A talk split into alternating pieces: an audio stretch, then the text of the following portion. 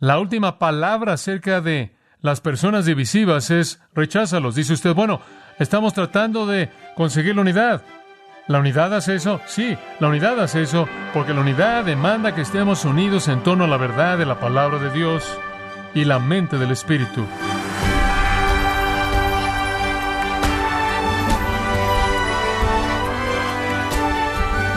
Qué alegría que nos acompañe en este su programa Gracias a vosotros con el pastor John MacArthur. Sin lugar a dudas, no hay nada malo con apoyar a un candidato o un partido político que busque implementar leyes que respalden principios bíblicos. Sin embargo, el Evangelio es lo único que puede producir cambios duraderos. Pero ¿cuáles son los medios a través de los cuales podemos impactar a nuestra comunidad con el Evangelio? El día de hoy, el pastor John MacArthur en la voz del pastor Luis Contreras nos enseñará la importancia de las relaciones para cumplir este propósito en la serie Una alternativa radical para el activismo político en gracia a vosotros.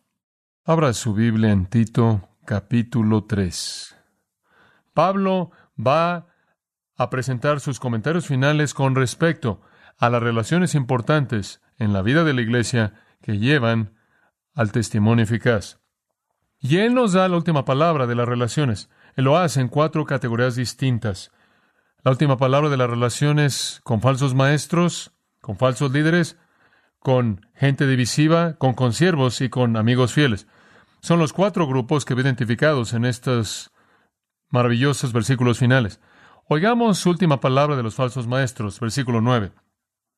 Pero evita las cuestiones necias y genealogías y contenciones y discusiones acerca de la ley, porque son vanas y sin provecho. Entonces, la última palabra de Pablo acerca de los falsos maestros es evita. En segundo lugar, de personas divisivas. ¿Cuál es la última palabra? Versículos 10 y 11. Al hombre que cause divisiones, después de una y otra amonestación, deséchalo, sabiendo que el tal se ha pervertido y peca y está condenado por su propio juicio.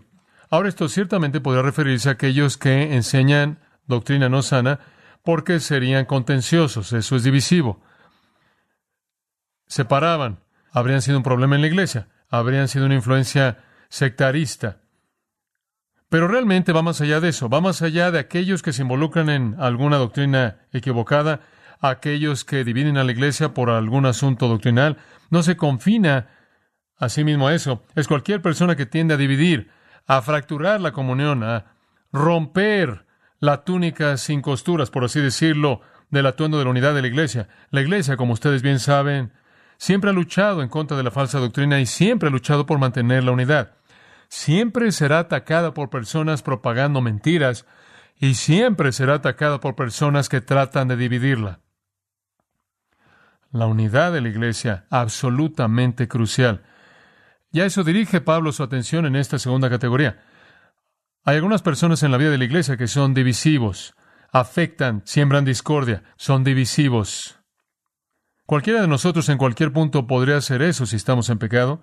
El término aquí para un hombre divisivo es heréticos, del cual eventualmente vino nuestra transliteración en inglés o en español, hereje. Tenía la idea de alguien que toma una decisión determinante. Después comenzó a significar alguien cuya decisión es obstinada y en contra de la verdad. Es usada aquí para significar uno que había escogido una idea, uno que había escogido una enseñanza, una doctrina, un punto de vista, una perspectiva, un curso de conducta que no era aceptable para la iglesia, no era aceptable para la palabra de Dios o no era aceptable para la mente del Espíritu conforme es revelada mediante liderazgo. Literalmente, uno que escoge para sí mismo. Él no se va a volver parte del consenso. Él no va a someterse a la palabra, Él no va a someterse al liderazgo, Él no va a volverse parte de aquello que es la mente del Espíritu revelada mediante los ancianos. ¿Qué hacemos? El verbo dice, deséchalo, esa es la última palabra. No tenga nada que ver con Él. Rechaza. No tenga nada que ver con Él. Es muy parecido a Mateo 18, 17, que sea para ti como un gentil y publicano. Apártalo de la comunión. en 2 Tesalonicenses 3, versículo 14, si alguno no obedece nuestra instrucción en esta carta, a este señaladlo, no se asocien con él, para que se avergüence. No lo tengáis como enemigo, sino amonestarle como hermano. Usted sabe, él pertenece a la familia de Dios, usted asume eso y él está en pecado. Recuerde que él es un hermano, no lo trate como un enemigo, pero no se asocie con él. No tenga comunión con él, no coma con él, no haga fácil para él el sentirse cómodo para que pueda avergonzarse al ser sacado de la comunión aceptable. Y esto realmente es disciplina en la iglesia. De hecho, ve el versículo 10. Ni siquiera haces eso después de una y otra amonestación. Usted está siguiendo aquí el proceso de Mateo capítulo 18. Usted acude a él, no se arrepiente. Usted va con dos o tres, no se arrepiente. Ahora le dice a toda la iglesia y después lo trata como alguien de afuera. Rechácelo después de haber acudido a él apropiadamente varias veces para advertirle. ¿Por qué? Porque no es que usted lo quiere sacar, usted quiere que se arrepienta. Siempre es verdad que la disciplina de la iglesia es remedial, es para restaurar, es redentora, y entonces usted debe ir a este individuo antes de que tenga que entregarlo a Satanás para que aprenda a no blasfemar, antes de que tenga que entregarlo a Satanás, como en 1 Corintios 5, para la destrucción de la carne, para que el espíritu sea salvo, antes de que tenga que apartarlo de la comunión, usted debe ser gentil y Pablo dice en 2 Timoteo 2.25, debes ser gentil, debes instruirlo con gentileza. Quizás Dios le conceda arrepentimiento y él llegará al conocimiento de la verdad de este asunto y habrá ganado a su hermano. Entonces usted pasa por un proceso de amonestación. La palabra amonestación aquí viene del verbo griego noceteo. Usamos esa palabra nutético para hablar de la consejería. Es un tipo de advertencia gentil, diciéndole a alguien más vale que cambies de dirección porque el fin de tu curso es peligroso, trágico, disciplina, juicio de Dios. Entonces usted pasa por un proceso de advertencia. Usted acude de manera amable a este individuo reconociendo que es un hermano y lo llama al arrepentimiento. En Romanos capítulo 16, versículos 17 y 18, Pablo dice, Mas os ruego, hermanos, que os fijéis en los que causan divisiones y tropiezos en contra de la doctrina que vosotros habéis aprendido y que os apartéis de ellos. Porque tales personas no sirven a nuestro Señor Jesucristo, sino a sus propios vientres y con suaves palabras y lisonjas engañan los corazones de los ingenuos. Aléjese de ellos. En donde usted encuentra una persona divisiva que está propagando error en un punto o estorbando la unidad de la iglesia en algún asunto personal, dele la espalda, rechácelo, trátelo como alguien que es de afuera, no tenga comunión con ellos, no deje que sean parte para que puedan avergonzarse y aprendan que no pueden hacer eso. La última palabra acerca de las personas divisivas es recházalos. Dice usted, bueno, estamos tratando de conseguir la unidad. ¿La unidad hace eso? Sí, la unidad hace eso porque la unidad demanda que estemos unidos en torno a la verdad de la palabra de Dios y la mente del Espíritu. Hacer esto debe ser fácil, por lo que conocemos versículo 11, sabiendo, ese es oida, esa palabra tiende a significar, se vuelve claro a todo el mundo, es observable sabiendo que el tal se ha pervertido y peca y está condenado para su propio juicio. Digo, parecería obvio hacer eso porque debe ser obvio para todos nosotros que alguien que ha tomado su decisión de ser divisivo acerca de alguna enseñanza o algún asunto de conducta o alternativa está pervertido. Debemos desecharlo, debemos mantenerlo a distancia, debemos rechazar a ese individuo porque debería ser aparente a todo el mundo al observar que su virtud es revelada por su corazón duro, obstinado. Él está pervertido. Ese es un uso muy fuerte de un término fuerte. Literalmente significa se ha volteado al revés. Puede ser traducido distorsionado, torcido. Es usado en la literatura médica y traducido dislocado. Aquí está un individuo dislocado, distorsionado, torcido, pervertido, volteado al revés. Él tiene la verdad, se le ha dicho la verdad, él ha sido advertido una y otra vez, este no es algún pagano que nunca ha oído. Este no es algún individuo que no conoce la verdad y no sabe lo que es deseado y cuál es la mente del Espíritu. Pero él es un individuo pervertido y está pecando. Está pecando. Eso es pecado obstinado en el tiempo presente. Él es culpable de continuar en un curso de creencia y enseñanza y actitud y acción, contrario a la palabra y a la voluntad de Dios. Sácalo, recházalo, él se ha condenado a sí mismo. Deberá ser aparente para todo mundo que se ha condenado a sí mismo por su error. Catacrino, palabra fuerte que significa condenado. Y este hombre es autocatacrino, se ha condenado a sí mismo. Él está emitiendo el juicio de su propia perversión por la manera en la que está actuando.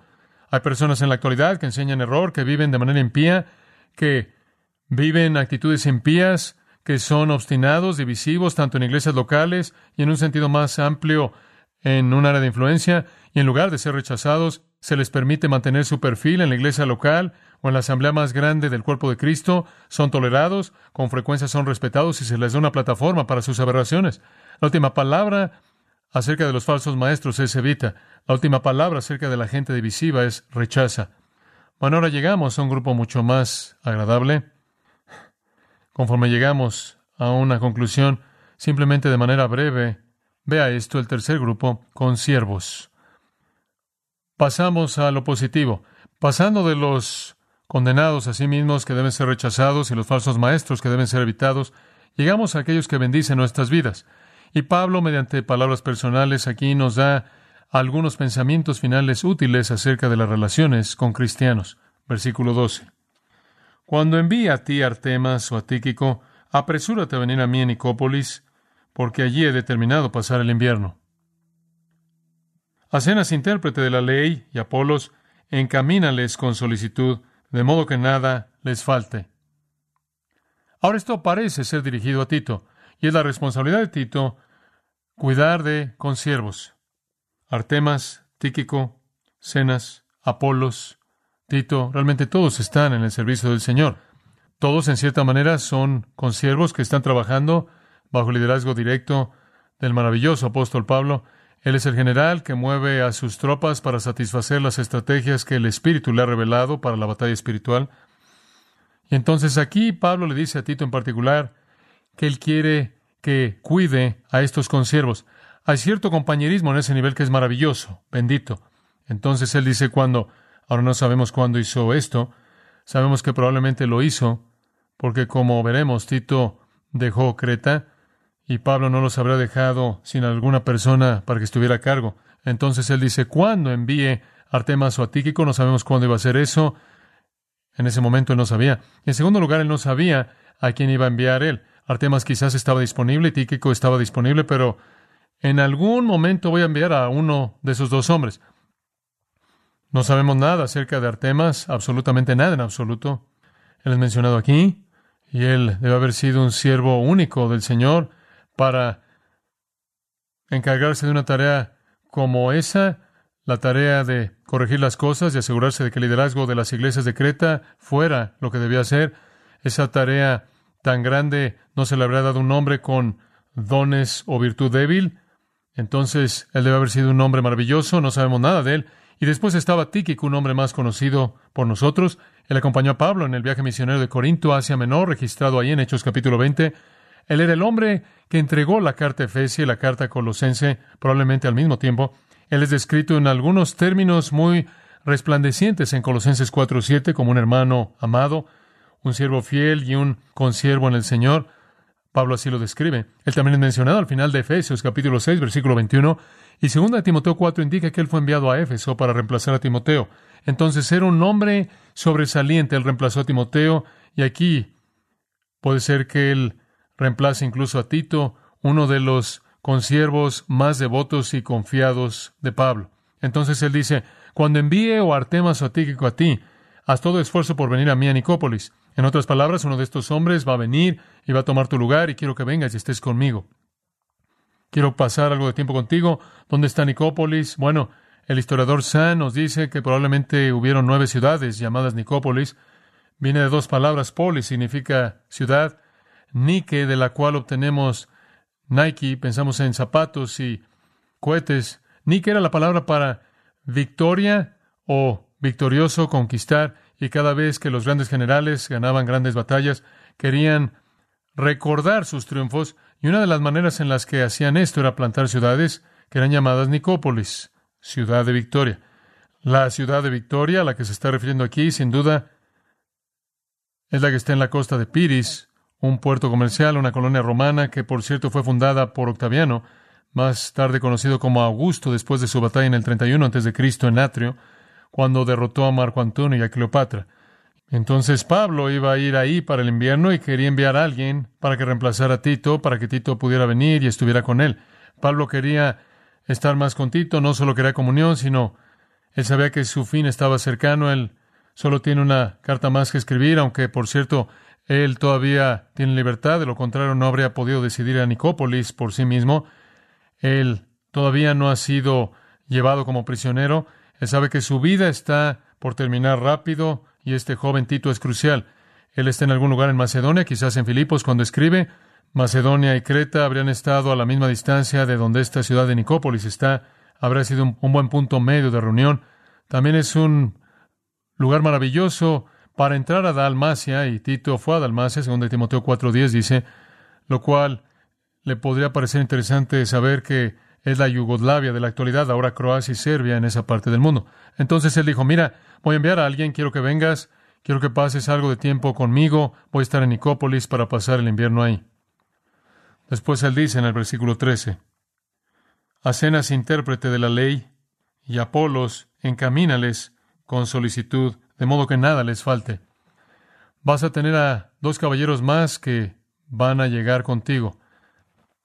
Cenas, intérprete de la ley, no sabemos nada de él, de hecho ni siquiera sabemos qué tipo de intérprete de la ley fue y por eso no quiero decir que era uno bueno o malo, asumimos que era uno bueno porque estaba sirviendo al Señor, ministrando junto con Pablo. No sabemos si era un experto de la ley judía o un litigador romano. Algunas personas dicen que debe haber sido un litigador romano porque tiene un nombre romano. Bueno, hay muchas personas que tenían nombres romanos y griegos que eran judíos, incluyendo a Pablo. Entonces eso no nos dice nada, simplemente no sabemos. Él, por cierto, es el único abogado cristiano mencionado en la Escritura, si le sirve de algo. Apolos, sabemos de él. Apolos, quien aparentemente iba a estar con él, era el predicador judío elocuente de Alejandría, que era poderoso en las Escrituras, dicen Hechos 18. Él era el hombre que conocía solo del bautismo de Juan el Bautista y él era un gran predicador del Antiguo Testamento. Él vino a Éfeso y Aquila y Priscila lo instruyeron en el camino. Más adelante trabajó en Corinto, fue bendecido por el Señor, se volvió compañero de Pablo, tuvo un ministerio tremendo en la iglesia corintia. Entonces él le dice, Cenas viene Apolos, va camino, camino a dónde, no sabemos. Estaban en algún esfuerzo misionero, de nuevo Pablo el general está moviendo a sus tropas, y cuando vengan, sin duda, tenían esta carta para Tito. Sin duda alguna eran los portadores de esta epístola, pero él les dice, cuando lleguen, asegúrate de que no les falte nada. Satisface su necesidad. Sea espiritual, aliento, sea material, sea lo que pueda ser, alimento, techo, cuida de ellos. Están en una actividad misionera. Lo que todo esto dice es, eres parte de un equipo. Estos hombres van ahí y vienes aquí, tú haces esto y vamos a hacer esto y este es el plan. Y este es el concepto entero de cómo los consiervos deben funcionar como equipo. Solo podemos desear que fuera más verdad de lo que es verdad, que el liderazgo de la iglesia estuviera más devota entre el uno al otro. Estamos hablando de consiervos. Tito, tienes una responsabilidad para conmigo, el tiempo va a venir cuando vas a irte de ahí. Y ven a mí, Tito, tienes una responsabilidad para con estos dos hombres que son tus consiervos para asegurarte de que sus necesidades son satisfechas conforme continúan en su destino por la causa del reino. Quiero que de manera diligente les ayudas en su camino. Esa palabra diligentemente significa apasionadamente, de manera pronta, eres parte de un equipo, todos dependemos unos de otros, necesitamos apoyarnos y confiar y delegar, todos compartimos, nos movemos para ayudarnos unos a otros. Lo que sea mejor para la causa, eso es algo muy importante en el liderazgo espiritual. Queremos hacer lo que podamos por asegurarnos de que de manera diligente nos ayudamos unos a otros en el proceso para que nada les falte. Eso es simplemente crucial. ¿Y qué privilegio es? Cuando se me pide ir particularmente a ayudar al otro pastor, otro líder espiritual, mi corazón se ve atraído a eso porque quiero fortalecerlos en la manera que pueda hacerlo. La última palabra de los falsos maestros evita. La última palabra de la gente divisiva rechaza. La última palabra acerca de los consiervos ayuda, ayuda, ayuda diligentemente. Y después, el grupo 4, última palabra acerca de amigos fieles. Versículo 14. Y aprendan también los nuestros a ocuparse en buenas obras para los casos de necesidad, para que no sean sin fruto. Ahora, llegamos al nivel de la congregación. Tito, dice él, dile a todo mundo que se ayuden unos a otros. Pablo se vuelve aquí a la gente, a la congregación. Necesitan aprender a involucrarse en buenas obras. Ahora, él ha estado diciendo eso a lo largo de esta carta, a lo largo de esta carta. Versículo 1, capítulo 3, estén listos para toda buena obra. Versículo 8, que sean cuidadosos en involucrarse en buenas obras. Versículo 12 del capítulo 2, negando la impiedad y los deseos mundanos, vivamos de manera sensata, justa y piadosa en este presente siglo. ¿Por qué? Versículo 14, porque Dios está purificando para sí mismo un pueblo propio, celoso de buenas obras. Dile a la congregación entera que aprenda a involucrarse en buenas obras para satisfacer las necesidades actuales. ¿Qué quieres decir? Simplemente ámense unos a otros necesidades urgentes. La vida está llena de ellas, ¿no es cierto? Es mediante nuestro amor que saben quiénes somos, particularmente en el rebaño de Dios, para que no sean sin fruto. ¿Por qué? Porque una vida sin fruto no es un buen testimonio del poder salvador de Dios, ¿o sí? La gente necesita poder ver y observar el fruto para que sus vidas sean bendecidas y sean testigos del poder salvador de Dios y de la gracia de Dios para que su luz brille de tal manera que los hombres puedan ver sus buenas obras y glorifiquen a su Padre que está en los cielos. Mateo 5:16. Este es el corazón de nuestro testimonio, este es el corazón de nuestra vida. La última palabra de las relaciones entre todos ustedes es aprendan a hacer buenas obras para satisfacer necesidades en este momento. Entreguen su vida el uno al otro para que estén llenos de fruto y el mundo los conocerá por eso. Y después habla del pegamento que lo mantiene todo unido en el versículo 15. Todos los que están conmigo te saludan. Saluda a los que nos aman en la fe. La gracia sea con todos vosotros. Él dice, todos por aquí te saludan. ¿Serías tan amable en saludar a aquellos que nos aman fielmente? Esa realmente es la esencia del versículo 14. La gente se va a involucrar en buenas obras para satisfacer necesidades actuales cuando se aman fielmente entre sí. Pablo dice, tengo un grupo de personas por aquí que te aman, sé que tienes un grupo de personas por allá que nos aman fielmente. Esa es la esencia de esto.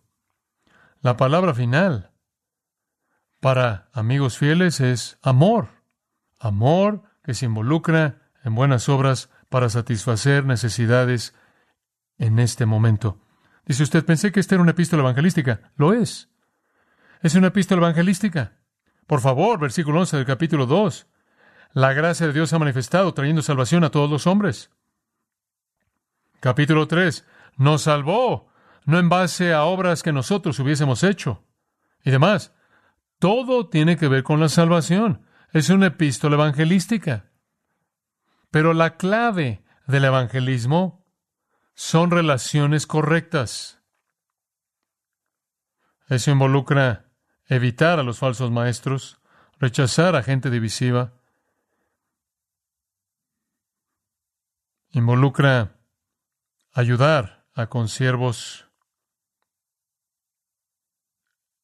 y amar amigos fieles. Como puede ver, todo en el evangelismo, el asunto entero de la credibilidad depende de la virtud de nuestras vidas. la única manera en la que se puede hacer esto es su conclusión final. La gracia sea con todos vosotros. Fuera de la gracia de Dios no puede suceder. Por su gracia sí puede suceder. Padre, sabemos que cuando la iglesia es marcada por la verdad y la unidad, y el liderazgo leal y el amor que se preocupa por otros, la gente va a creer que tú salvas a pecadores, porque no conocen nada de eso. No conocen de la verdad o la unidad o el servicio leal o el amor sacrificial. No conocen nada de eso. No viene del hombre. Si lo ven en nosotros, sabrán que tú habrás tocado nuestras vidas. Gracias por todo lo que nos has enseñado y que, Señor, las cosas que hemos oído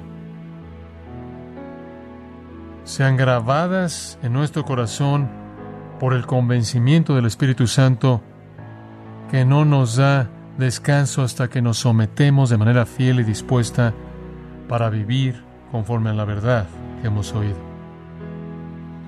Amén.